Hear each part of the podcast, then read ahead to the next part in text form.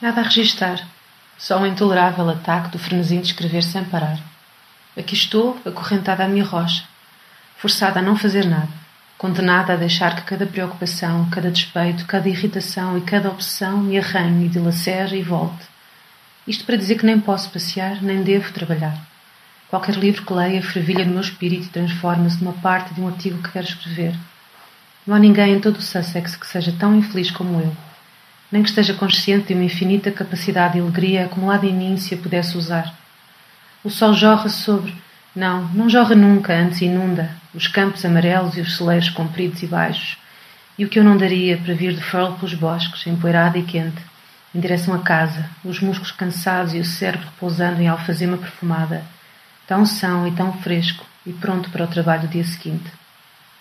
Como havia de reparar em tudo, a frase surgindo no momento imediato e sentando-lhe como uma luva. E depois, na estrada poeirenta, enquanto dava os pedais, assim a minha história começaria a contar-se a si própria. E depois o sol havia de se pôr e eu havia de voltar para casa. E havia de ler um pouco de poesia depois de jantar, meio lida, meio vivida, como se a carne se desvanecesse para irromper em flores vermelhas e brancas. Pronto, metade da irritação já se foi com escrevê-la.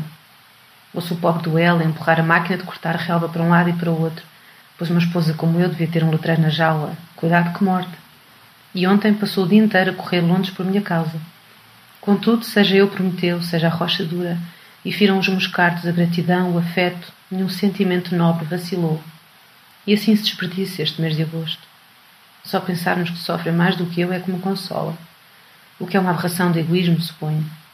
Vou agora fazer um horário, se puder, para chegar ao fim destes odiosos dias. Estou a escrever os frenesins, de modo que não importa se escrevo disparates. Com efeito, tudo o que interfere nas proporções normais das coisas me perturba. Conheço tão bem esta sala, conheço tão bem esta paisagem. Estou a escrever tudo desfocado, porque não posso ir passear por ela.